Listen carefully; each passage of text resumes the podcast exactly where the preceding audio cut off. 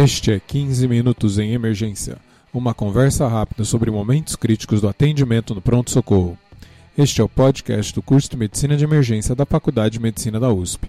Conheça mais no link www.emergenciausp.com.br/curso. Este é o episódio 126. Este episódio fizemos em conjunto com o Abramedcast, apresentado pelo Dr. Guilherme Rezener. Então fiquem ligados para ouvir o episódio. Então sejam bem-vindos a um podcast um pouco diferente. Não sei se o nome vai ser 15 minutos de Abramedcast ou como vamos fazer, mas hoje a gente tem um podcast em conjunto do Abramedcast com 15 minutos de, de emergência. Estou aqui com o Júlio Marchini, novamente, né, dispensa apresentação, supervisor da residência de medicina de emergência da USP e editor do 15 minutos de emergência, fora todo o resto do currículo. Júlio, Obrigado por aceitar o convite. Doutor Guilherme Rezener, é uma honra estar aqui com seu convite para falar desse assunto que nós vamos apresentar daqui a pouquinho. Agora é, eu vou ter a honra de te apresentar também, né? Está aqui conosco, né, no 15 minutos de Abramedcast, o Dr. Guilherme Rezener, ele é médico emergencista é, do Grau e SAMU Santa Catarina e apresentador do Abramedcast da Abramed. Hoje, né, novamente, o, o Júlio com a gente vai conversar um pouquinho sobre cardiologia na emergência, entre aspas, aproveitando o background aí do que já veio da, da cardio, mas agora é emergencista e vamos conversar sobre uma coisa que deixa bastante dúvida, que é o marca-passo, né, Júlio? É, ele não é tão comum, mas a, a medicina de emergência tem é, os, os procedimentos HALO, né? High Acuity Low Occurrence. Né? Então, são procedimentos complexos que tem que ter a sua indicação correta e mais de baixa ocorrência. Então, é, tem que ter um treinamento e, e é, recorrente aí para conseguir executar bem na hora que está indicado. Né? E já que a gente está falando de né, baixa ocorrência, quando é que é indicado a gente botar um marca-passo num paciente na emergência? Então, é, muitas vezes a gente estuda né, o eletro, a eletrocardiografia, a gente tem lá os bloqueios atrioventriculares, e a gente estuda lá que tem os bloqueios supranodais e infranodais, né, que são os, os supranodais de bom prognóstico, os infranodais de mau prognóstico, e que taria, teria então indicação de é, marcapasso. Outras indicações ainda, como é, alternância de bloqueio de ramo, é, pausas prolongadas com, com sintomas. Então, todas, todas essas indicações que a gente muitas vezes derivam aí do, do consultório do cardiologista, do, do uso do holter, não é exatamente a realidade do emergencista que está diante do paciente ali com uma bradicardia, com talvez uma perda de consciência, e está monitorizado, ele está vendo essas coisas acontecerem. E aí a gente tem que ter um raciocínio aí, é, como que entra o, o procedimento para eu conseguir estabilizar meu paciente, né? Então, eu, eu acho que uma, uma coisa que vai direcionar é, a urgência desse, da indicação desse procedimento vão ser os fatores, é, o local que eu estou, o, os tipos de equipamento, equipamentos que eu tenho, acesso ali fácil, é, e a estabilidade do paciente. Que, que comprometimento ao débito eu realmente estou tendo com a bradiarritmia. Então eu posso ter um lindo diagnóstico ali de é, um bloqueio atrioventricular segundo grau MOBITS 2, né, que é aquele que o PR não se altera, para quem, né, quem se lembra aí, né, e, e eventualmente eu onda P perdida, ela não é precoce, né, não é uma onda P que vem antes da hora e aí ela viria num período é, refratário. Ela vem no, no um, intervalos PPs normais, só que ela não conduz. Então seria um bloqueio é, segundo grau MOBITS 2, que o, o, primeiro aí desses que a gente pensa que está tá com a indicação do, do marca-passo. Só que o paciente está conversando, não tem, não apresenta nenhum sintoma de baixo débito, máximo talvez é uma bradicardia, né, que ou às vezes nem isso, às vezes surpreendeu isso no que fez por outras razões. é, provavelmente esse paciente não precisa de marca-passo. Né? Provavelmente eu consigo lidar com ele é, muito bem enquanto eu vou fazendo minha, é, meu encaminhamento, talvez seja isso que eu vou precisar para esse paciente. Outra possibilidade é tentar identificar por que, que ele está tendo esse bloqueio. Muitas vezes eu tenho causas reversíveis, pode ser medicação. Às vezes eu tenho que esperar o tempo dessa medicação parar o, o, é, o seu efeito. Às vezes eu tenho é, eletrólitos que estão atrapalhando aí a jogada. O paciente, de repente, ele é, faz uma insuficiência renal aguda por conta de uma diarreia, por exemplo, é, evolui aí com uma elevação de creatinina e uma hipercalemia, e aí tudo é secundário a essa alteração hidroeletrolítica. Eu vou fazer minha correção de eletrólitos e talvez eu não vou nem é, ter maiores consequências do que isso. Marca-passo na emergência não é só por uma causa estrutural, então posso ter aí intoxicações, problemas metabólicos, eu, eu, diria que muitas vezes a gente vê, vai ver essas causas, de, não, não causas é, intrínsecas do paciente, né, a cardiopatia estrutural dele. Talvez eu vou ter uma combinação das duas coisas, ele tem uma propensão e ainda fez uma, um distúrbio eletrolítico ou medicação, né, igual eu falei, bloqueador, é, bloqueador de canal de cálcio, beta-bloqueador, por exemplo. É, digoxina, cada vez menos comum, né, ele, ele não é mais aquela medicação é, de preferência para insuficiência cardíaca, então é, ele, o seu uso é bem mais restrito, caiu muito o seu uso, mas ainda tem pacientes que fazem uso, então talvez pode ainda acontecer uma intoxicação digitálica aí com bradicardia. Então, basicamente, qualquer. É aquela coisa do, da CLS mesmo, caixinha, qualquer bradicardia instável, eu penso no marca-passo até conseguir achar uma, uma causa e reverter ou encaminhar para um tratamento definitivo. Mais ou menos isso, Júlio? Eu acho que você trouxe aí um ponto fantástico que é é, o jeito que esse paciente vai se apresentar para mim com baixo débito, eu vou, eu vou usar o algoritmo aí de, de bradicardia da CLS é uma ferramenta boa. É uma ferramenta boa, sim. E, e eu posso percorrer ela ali, fazer a, fazer a tropina, tentar fazer medicações específicas aí é, para o bloqueador de cálcio de cálcio, posso tentar fazer o glucagon, né, ou, ou beta-bloqueador, posso fazer cálcio especificamente, é, e, e, tentar melhorar o baixo débito do paciente. Mas, né, com esse enorme preâmbulo que eu coloquei, em algumas situações o paciente vai estar ali na minha frente com uma frequência cardíaca de, sei lá, 30, 35, tá meio sonolento, é, eu, eu, até eu identifico até a causa do, da, da bradiarritmia, sei dar o nome e sobrenome dela, e não está muito bem, não está muito católico. É, e, e vale a pena, esse talvez sim, sim na, na sala de emergência, vale a pena é, eu, eu partir para tratar esse paciente sim. Beleza, Júlio. Decidi que eu quero botar o paciente no, no marca-passo. Eu tenho transvenoso e transcutâneo, tenho os dois na minha mão. Como é que eu escolho qual que eu vou usar? Tem alguma preferência? Bom, o transcutâneo é muito rápido e fácil de instalação eu preciso ter o equipamento correto. Né? Pode ser que no local que eu esteja eu não tenha, então isso é uma coisa que você já tem que saber né, antes de dar o plantão no lugar. É, então, mas se eu tiver um, um, muitas vezes desfibriladores, né, o próprio desfibrilador tem esse papel de marca-passo transcutâneo. É, eu vou usar as pás, né, que não é tão comum a gente usar no Brasil, a gente quase é, as pás adesivas, né? A gente sabe, sempre usa as pás metálicas né, no nosso dia a dia. Para o uso de é, marca-pás transcutâneo, eu preciso das pás adesivas. Né? Então, eu vou colocar as pás adesivas no paciente. É, se está dando tempo ali, eu estou vendo que ele está ele, ele tá com baixo débito, mas dá tempo. Eu coloco um, é, um gotejamento ali ou uma bomba de, de opioide, fentanil, vai muito bem para aliviar aí a, a, o incômodo do marcapasso transcutâneo.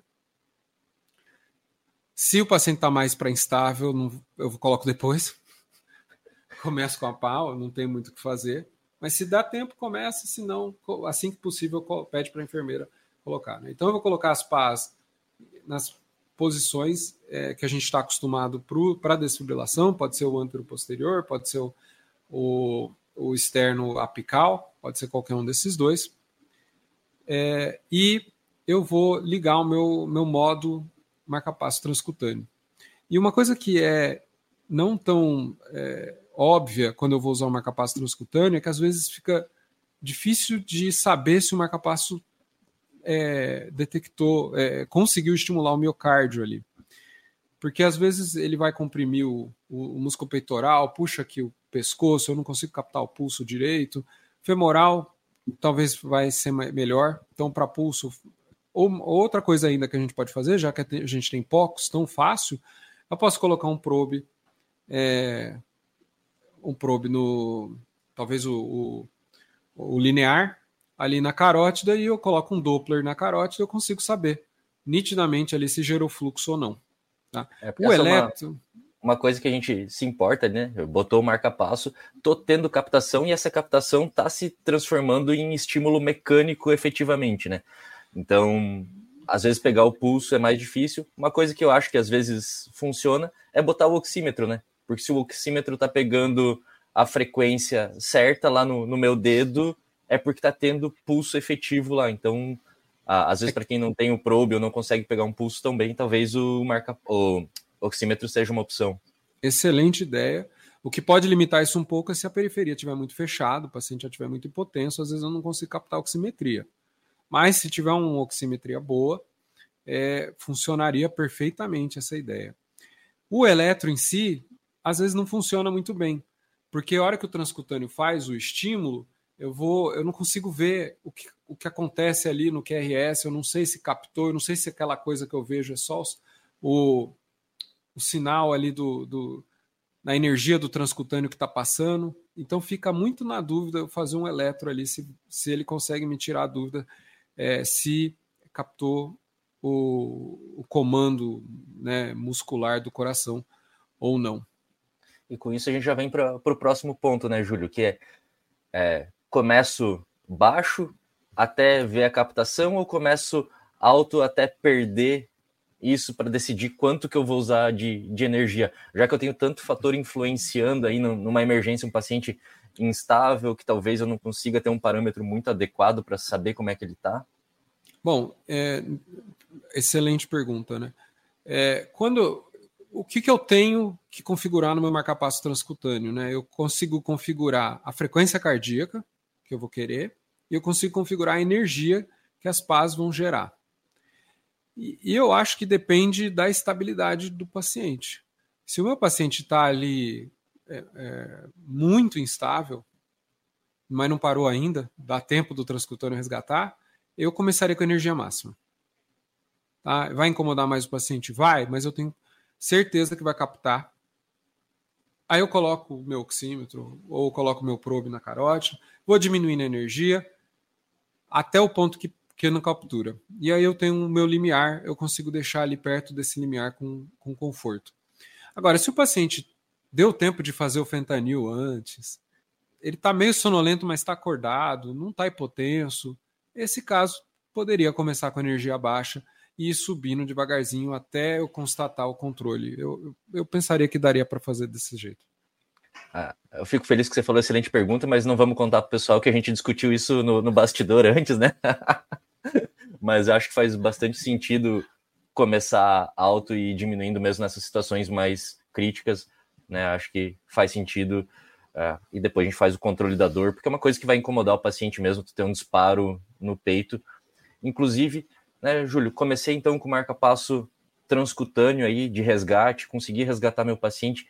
Quando é que eu penso em passar para um transvenoso? Ou eu deixo que o cardio bote isso no, lá no, no centro cirúrgico, bota um definitivo? Ou eu aqui no pronto-socorro já penso em trocar isso? Então, depende qual é a tua distância literal de um local que vai fazer essa troca, né? Porque é, o transcutâneo ele, ele é complicado, ele é muito temporário. É, mesmo que você está analgesiando ali o paciente, é, talvez ele vai começar a ficar sudoreico, ou, é, e se tiver ainda um pouquinho de dor, ainda um pouquinho de incômodo, é, e aí vai perder a adesividade e talvez eu perco o que o efeito do meu transcutâneo. Então, eu acho o transcutâneo muito temporário. E, e se eu não tenho é, eu, vou, eu vou esperar o cross para conseguir liberar a vaga, é, e eu tenho um transvenoso para poder fazer a transição, eu acho que é uma, é uma situação tranquila aí.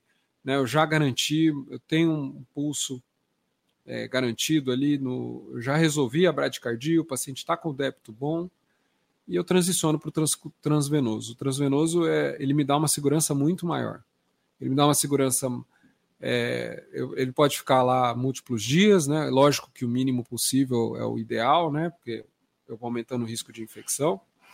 Mas também me dá uma segurança de transporte desse paciente, perder o comando desse, desse miocárdio aí no, no meio de um transporte. Ainda o transvenoso tem algum risco, mas acho que ele é bem mais seguro. Então, dependendo da, su da sua situação, Estabilizei o paciente com o transcutâneo, já parte para o transvenoso. E posso passar o transvenoso com o transcutâneo disparando? Ah, pode, sem, sem problema nenhum. A passagem transvenosa é com o introdutor, né? Ele é um, é um catéter, então, de novo, aí, algo não habitual, né? Baixa ocorrência é, numa sala de emergência. O introdutor ele tem uma válvula hemostática através da qual eu consigo passar o meu é, dispositivo né? Poderia passar cabo eletrodo de marca-passo. Então eu passo esse introdutor, a jugular direita é um dos melhores locais para fazer isso, porque é quase linha reta ali com a, a válvula tricúspide e depois fica mais fácil para direcionar para a ponta do ventrículo ali, para conseguir chegar ali no estimular a parede do, do septo do ventrículo direito. E depois eu passar esse introdutor, então vou, vou colocar esse cabo eletrodo tem algumas técnicas aí, eu, eu tenho a impressão que uma das melhores técnicas que, com, que casa aí com a realidade do emergencista é o ultrassom, tá? Então, é, eu recomendo passar esse marcapasso transvenoso desligado, eu não, não acho que é uma coisa... Há necessidade de se correr esse risco de levar um marcapasso ligado, eu não acho que isso é legal. É, tem um baixo risco, mas um risco teórico, de que eu faço uma estimulação com o meu marca-passo ligado e eu perco o foco espontâneo que está mantendo o paciente. Né? Porque se eu estou passando marca-passo transvenoso, eu estou com foco lá, sei lá, de 30, 40, que está mantendo o paciente vivo. É, eu posso até estar tá com o, o transcutâneo, que é a situação que a gente está descrevendo, e aí perderia esse, esse risco. Mas, de novo, eu, vai que o transcutâneo para de funcionar, sou mais conservador nesse sentido. Eu, eu acho que o mais legal é passar esse transvenoso desligado. Eu posso ligar esse transvenoso no eletro, aí eu vou ter um eletro endocavitário, e aí é, a gente não vai conseguir descrever isso muito bem num, num podcast, mas eu direciono aí o, o ouvinte, aí, o nosso ouvinte, para procurar. Tem locais que você consegue enxergar isso, tem um, eletros específicos que vão mostrando de acordo com a posição que o teu eletrodo está. Então, conforme ele vai entrando ali, é, jugular, veia cava, átrio e ventrículo direito, eu vou ter formas diferentes ali. Esse eletroendocafetário ele é diferente do que a gente detecta na pele e ele vai me dando dicas se de repente eu fui para a cava inferior ao invés de ir é, para o ventrículo. Mas o ultrassom eu acho que vai é, ajudar mais ainda nisso e eu vou conseguir ver diretamente o meu cabo eletrodo entrando para o ventrículo direito. E aí eu vou fazer o mesmo, vou, vou fazer o mesmo que eu fiz no transcutâneo aí. Eu vou ligar esse meu transvenoso. O, as energias do transvenoso são tão mais baixas do que a do transcutâneo que eu acho que aí não tem grande problema eu ligar na energia máxima. Né? Eu ligo lá é, em 10 milivolts, né, 10 miliamperes, às vezes é 15, 15, é, dependendo do meu gerador de marca-passo. E agora sim eu consigo olhar o eletrodo, eu consigo olhar meu eletrocardiograma, porque a energia é tão mais baixa do que o transcutâneo. Eu consigo olhar diretamente meu eletrodo e ver o que está acontecendo. A espícula do marca-passo é bem fininha. E se ela gera comando, eu vou ver o QRS na sequência. Então, nessa hora aqui que eu, eu, eu acho que eu estou no lugar certo, eu desligo o transcutâneo, ligo o transvenoso e devo observar ali aquela espícula fininha né, do, transvenoso e na sequência o QRS. Se eu quiser confirmar, posso até palpar o pulso. Eu acho que faz bastante sentido e deixar com a carga máxima também, porque, como tu disse, é uma carga tão pequena e a gente está com um procedimento que, apesar de ser mais invasivo, menos temporário, ainda assim é um procedimento temporário. Eu estou pensando que eu vou levar esse paciente da onde eu estou para uma referência, para um, depois talvez botar um marca-passo implantável, alguma coisa assim. Então, acho que o, o, risco de você perder o estímulo é maior do que o risco de você deixar um tempo a mais com essa estimulação maior, né? Ah, o risco acho que é mínimo, assim, de, de ficar com estimulação maior, né?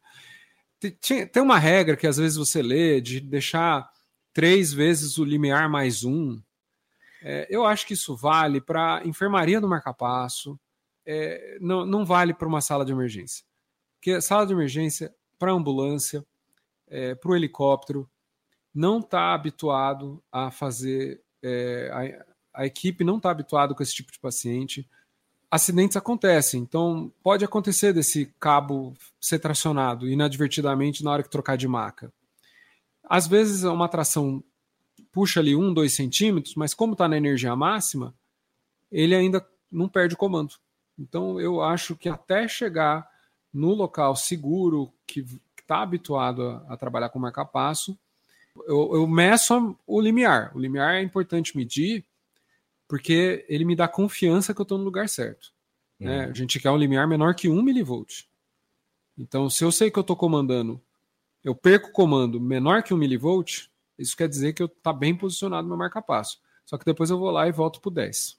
É, eu vou deixar isso até o marca-passo definitivo, ou então até não precisa mais do marca-passo, né? Igual, igual eu falei, às vezes há uma intoxicação. Vai proceder aí com, se tiver é, os antídotos, ou simplesmente o tempo até lavar essa medicação, o paciente é, espera-se que vai assumir o comando de volta e ele não precisa mais do marca-passo, né? Sim, outra, outra possibilidade é isquêmico.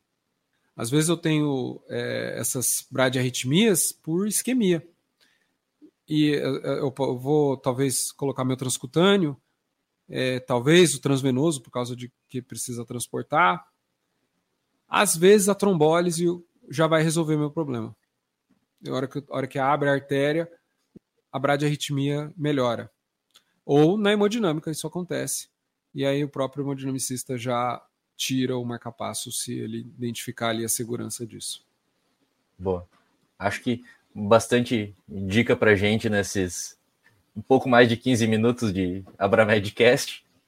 Júlio, mais algum comentário sobre a, as minhas dúvidas? Acho que já o que eu tinha para perguntar, perguntei. Algum outro comentário, Júlio? Eu, assim, eu, eu, pensaria que a hora que eu chego, a hora que eu tô com esse paciente na, na sala de emergência, né? eu tenho que ver qual é a razão que ele veio ali para a sala de emergência. Ele veio porque ele está com eletro estranho, mas ele está tá batendo um bolão, não tem nada demais. Provavelmente eu não vou precisar passar marca-passo nesse paciente. Lógico, ele não vai sair da minha sala de emergência, mas eu vou pedir leito para ele e, e, ele vai se resolver de outro jeito. Né? Ele não está com baixo débito real, ele está ali com uma alteração. Talvez ele desenvolva um baixo débito. Ah, não, ele já está aqui num local que tem escopia, eu vou passar esse marca-passo sob escopia, lógico, aí tudo bem, aí você não está mais falando num local que não tem as condições, as, as melhores condições é, é, e está muito bem indicado. Agora, se o paciente ele entrou pelo baixo débito, o, o tem que saber resolver esse, esse problema. Então, transcutâneo vai, é, rápido, né? Eu, eu, tenho que ter par, tem que tá, estar tá preparado, né? Você como a gente sempre fala aí que os emergencistas, né, eles têm essa formação não só da emergência, mas de gestão, né? A gente quer que o emergencista seja o gestor ali do é, de pronto-socorro e que porque justamente é alguém que vai saber o que precisa, o que não precisa, das coisas que tem que ter para resolver esse tipo de paciente é um desfibrilador com capacidade de marcar passo, é pá disponível, às vezes até precisa de duas pás, né? né não sei se às vezes dá tempo, na, na, na desfibrilação, o paciente está ali parado, uma pá para tirar os pelos, né? e aí outra pá que vai colar mesmo, né? Acho que se for um marca-passo, dá tempo de raspar. De raspar, né? se for um marca-passo transcutâneo, né? Mas não sei, não sei qual é a situação de que está esse paciente aí, né? É, sempre tem que ter reposição, não pode ser única, serviço que só tem um único eh, item das coisas, acho que não está bem preparado, né? Porque as coisas sempre dão errado, tudo pode acontecer no meio de uma emergência e eu não vou conseguir dar o melhor suporte. Voltando para o ponto que é um Halo, né? É, a pá tem que estar tá na, na, validade também, que essas pás Sem vencem dúvida. e o gel não funciona mais direito. Sem dúvida, isso às vezes é um custo para o serviço, né? Porque às vezes usa tão pouco que acaba mais trocando pá sem nunca usar. Mas é, é o que se propõe ao serviço, né? Se o serviço se propõe a ter isso, ele vai ter que incluir esse gasto para poder tratar esses pacientes.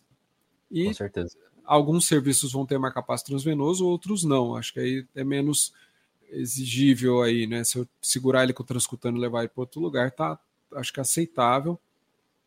Se o serviço se propõe a ter o transvenoso, fazer o transvenoso com, com ultrassom, eu acho que é o caminho ideal agora. É, um, é um casamento feliz aí essas duas tecnologias. Com certeza. Acho que na, na emergência eu brinco com os meus alunos que se eu fizer uma pergunta e responder ou ketamina ou ultrassom, a chance de acertar é grande. É, de repente ketamina também é uma boa aí para o transcutâneo. é um potente analgésico, né? É, dá para usar também aí com um pouco menos de efeito cardiovascular, talvez seja uma, uma opção. Mas Sim. pensando no, no, controle da dor, Fenta também a, a gente está mais acostumado a usar nesse como infusão, né? A queta infusão ainda é uma coisa que não é todo mundo que usa. É verdade. Júlio, novamente, muito obrigado pelos 15 minutos de Abramedcast. Sempre um prazer conversar contigo. Guilherme, eu que agradeço. Acho que foi uma excelente ideia a, a proposta aí desse episódio. E espero que o pessoal nos conte aí das as experiências que eles têm tido nas redes sociais. Aí seria interessante a gente debater isso aí. Com certeza. Para quem não segue o Abramedcast, o post oficial está no Instagram da Abramed, arroba Abramed, qualquer Spotify ou outro aplicativo de podcast, o Abramedcast. E o 15 Minutos, Júlio? Quem não conhece o 15 Minutos, não sei o que está fazendo aqui, mas tudo bem. Nossa, que isso, não. É, o 15 Minutos Emergência está no Spotify também. Você pode procurar lá pelo, pelo, por 15 Minutos em Emergência. Eu acho que é o método mais comum que as pessoas ouvem podcast no Brasil hoje em dia, né? Mas se você tem um agregador de podcast mesmo, também pode procurar do mesmo jeito, está na lista do iTunes. É, muito obrigado por espalhar aí os nossos podcasts e é, compartilhar o nosso conteúdo. Com certeza. E nos vemos na próxima. Muito obrigado, Guilherme. Até mais. Este podcast é um oferecimento do curso de Medicina de Emergência da USP em parceria com a Escola de Educação Permanente do Hospital das Clínicas da Faculdade de Medicina da USP e da Manoli Educação. Se você gosta do nosso podcast, por favor, nos avalie no iTunes. Isso é muito importante para que mais pessoas conheçam o nosso trabalho. Divulguem os nossos episódios nas redes sociais. Mande feedback para 15minutos.emergência.gmail.com. A gente vai ler a resposta aqui nos episódios. Siga-nos nas redes sociais. Dr. Guilherme Rezener está em arroba doc.rezener, doc.r-e-s-e-n-e-r. E o Abramedcast em arroba abramed. Eu, você me encontra no Instagram em arroba doutor.juliomarchini e o curso de emergência você encontra em arroba emergência USP. Muito obrigado e até a próxima.